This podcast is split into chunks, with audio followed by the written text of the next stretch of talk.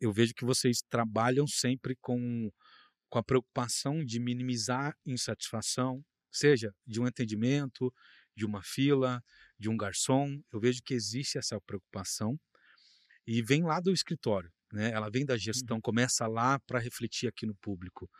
É, isso você acredita aos três? Tem alguém que, que cuida mais desse, dessa parte? Eu lembro de um episódio nosso é, que você comentou comigo uma vez que você foi maltratado no próprio Santa Marta, como cliente. Exatamente. E hoje você se, é o dono e que você não gostaria que isso acontecesse de novo. Então, essa preocupação com o público é uma coisa latente para vocês? Com certeza. Uma das questões de, de eu me envolver, né?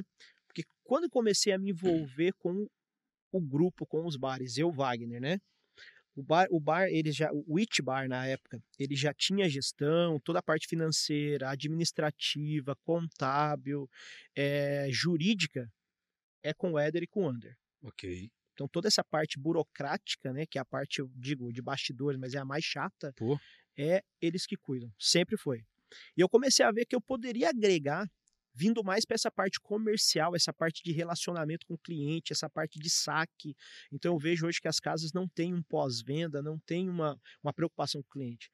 Todas, só para você ter uma ideia, todas as reclamações que chegam até a gente, porque muitas coisas vai para a rede social, mas no âmbito não de resolver, e sim de expor. Uhum. Muitas coisas a gente não consegue fazer nada. Agora, tudo que chega até a gente, a gente consegue resolver. E eu verificando, né? Que a casa começou a crescer, que o fluxo começou a crescer, e eu vendo que nós poderíamos melhorar qualidade de atendimento, melhorar esse relacionamento com o cliente, melhorar toda a questão de crises que acontecia, por menor que fosse, eu falei, cara, acho que eu posso cuidar dessa parte. E um pouco antes da pandemia, eu falei, eu comecei a, falei, ah, eu vou, vou ajudar nessa parte do marketing, eu não tinha necessidade. Eu entrei como investidor na época, e comecei, falei, cara, fui pegando gosto, pegando gosto, e as coisas foram acontecendo. Logo depois que a gente abriu é, o IT, a gente ficou um ano, quase dois anos ali, chegou o que? A pandemia. No auge nosso do IT Bar, chegou a pandemia. Nós lá com 70 funcionários, uma movimentação gigante, passava mais de 15 mil pessoas por mês no IT. Nas nossas quintas-feiras, passava uma média de 900 a mil pessoas na quinta sábado a mesma coisa e domingo era a mesma coisa. Aí veio a pandemia. 70 funcionários, folha de pagamento lá em cima, todo aquele custo, e agora? O que nós vamos fazer? A nossa sorte é que nós tínhamos um capital de investimento, que nós já estávamos pensando em compra de, de outra unidade, que era o Santa Marta, nós já estávamos pensando já há um bom tempo em comprá-lo, uhum. né, que ele estava para venda, mas não abertamente, e chegou a pandemia. Falou, cara, agora ferrou, né? O que, que nós vamos fazer?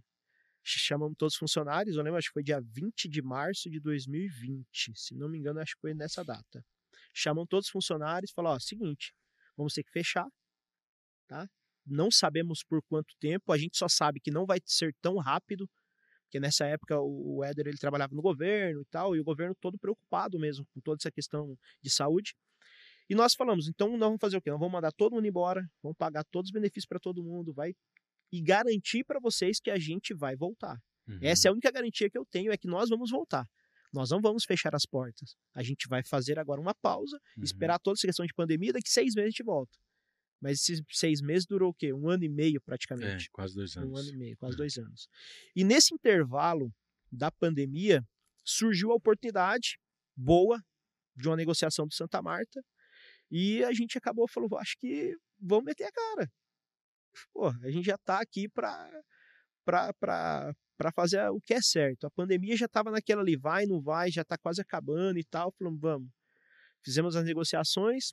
Você acredita que a pandemia, de algum modo, ela favoreceu para que esse negócio ficasse um pouco mais fácil de acontecer?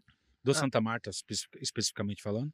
Eu creio que sim. É? é porque na pandemia ali, o que, que acontece? Muitas pessoas não digo o Santa Marta, digo outros negócios, outras Sim. empresas não tinha capital de giro e tal. O Santa Marta não, ele, é, ele já era de um grupo muito forte, né? Já veio do grupo TAG, qualidade de atendimento e tudo, né? Mas eles estavam focados mais na marca Tage e, e ofereceram pra gente. Uhum. Até tinha outras pessoas querendo comprar, mas ele falou, cara, vocês já estão no mercado, vocês já vem fazendo um trabalho bom através do IT.